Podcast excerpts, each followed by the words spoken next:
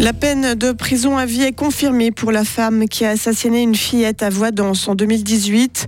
Manger moins de glucides pourrait aider à traiter le diabète de type 2, mais ce n'est pas une solution miracle selon un spécialiste.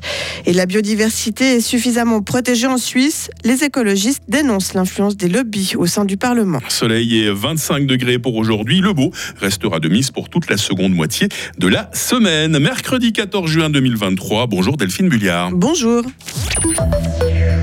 Peine confirmée pour celle qui a tué la fille de son copain à Vuadens en 2018. Le tribunal cantonal confirme sur toute la ligne le jugement rendu en première instance avec une peine de prison à vie. La femme de 28 ans était accusée d'avoir assassiné une fillette de 2 ans et demi en novembre 2018. L'accusé plaidait l'acquittement, mais son appel a été rejeté hier après-midi devant une salle d'audience très émue. Le compte rendu de Karine Baumgartner des visages tendus, des soupirs et même des larmes. Au moment où la Cour confirme la prison à perpétuité, la salle est partagée entre soulagement et colère. Des gens murmurent c'est faux, c'est une erreur judiciaire. Certains sont venus la soutenir, elle. Dans l'autre camp, le père tombe en pleurs dans les bras de l'une de ses proches. La mère de la petite ne s'est pas présentée. Les juges sont convaincus qu'il s'agit bel et bien d'un assassinat. Ils ont souligné l'absence de scrupules, le mobile odieux et la brutalité dont a fait preuve la prévenue à l'encontre de cette petite fille vulnérable venue simplement chercher du réconfort au milieu de la nuit. Du côté de la défense, on se dit très déçu. L'avocat a déclaré être persuadé de l'innocence de sa cliente. L'accusé devrait d'ailleurs faire appel au tribunal fédéral. Justice toujours avec une affaire qui a secoué le sud du canton en janvier 2020 un des deux braqueurs de la banque cantonale d'Atalance doit se présenter devant le tribunal cantonal aujourd'hui. Lui et son comparse avaient menacé les employés et un client de la BCF avec une arme de poing.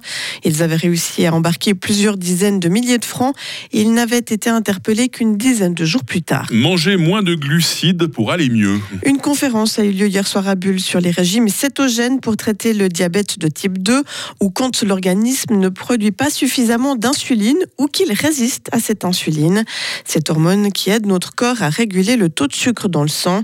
Avec un régime cétogène, le malade doit réduire drastiquement les glucides. Le docteur Andrea Orecchio est spécialiste en diabétologie à Bulle. Il nous explique pourquoi cela est efficace pour ce type de diabète. Parce que ça permet une perte de poids rapide. Lorsqu'une personne est atteinte de diabète de type 2, elle est souvent également atteinte d'une obésité. Quel patient prend un excès de masse grasse, ce qui comporte un effort supplémentaire pour le pancréas et qui peut déterminer un déséquilibre entre la demande et l'offre de l'insuline. En permettant aux patients de perdre rapidement la masse grasse, on laisse souffler le pancréas, qui à la fois pourra produire une quantité suffisante pour satisfaire toutes les cellules de notre corps. De cette manière, on peut baisser les taux sanguins de sucre, en moins exposant les vaisseaux à l'hyperglycémie. Mais selon le spécialiste, il ne faut pas recommander ces régimes les yeux fermés car ils sont très restrictifs. Le patient peut manger au maximum 50 grammes de glucides par jour.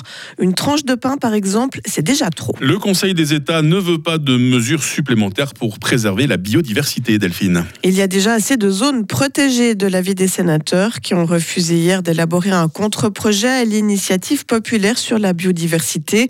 Le texte veut inscrire dans la Constitution la préservation du paysage et de la biodiversité Il demande plus de ressources et de zones protégées.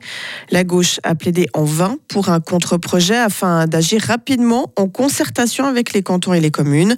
Mais la pression des lobbies est forte en cette année électorale, d'après l'écologiste Lisa Mazon. Il y a un très fort euh, lobby qui a été exercé de la part euh, de l'Union suisse des paysans, on peut le dire ouvertement. Je le regrette parce qu'en fait, la biodiversité et l'agriculture peuvent avancer que main dans la main. On a besoin des agricultrices et agriculteurs pour protéger la nature. Ils le font d'ailleurs déjà aujourd'hui. Mais ils ont aussi besoin de cette diversité de la nature pour pouvoir euh, avoir cet effet de pollinisation, notamment, qui est si important pour l'agriculture. Donc, il faudrait sortir de cette confrontation. Malheureusement, il y a une pression forte qui est exercée et qui est efficace en année électorale. La proposition d'élaborer un contre-projet à l'initiative biodiversité retourne au Conseil national. Au Japon, deux soldats ont été tués et un troisième blessé ce matin dans une fusillade. Les faits se sont déroulés dans un stand de tir de l'armée lors d'un exercice à balles réelles pour les nouvelles recrues. Selon la police locale, le tireur présumé est un aspirant soldat de 18 ans qui a tiré avec un fusil avec l'intention de tuer. Le jeune homme a été arrêté par des militaires. Et puis on termine avec cette victoire de plus dans l'escarcelle du Fribourg Olympique. Les basketteurs qui ont décroché hier soir leur 21e titre de champion de Suisse. Le journal des sports revient sur cette victoire face à Massagno dans une dizaine de minutes. C'est vrai que c'est la, la, bonne nouvelle qui nous porte ce matin, Delphine Vulliard. Absolument. Merci de nous informer toutes les 30 minutes sur Radio Fribourg. Retrouvez toute l'info sur frappe et frappe.ch.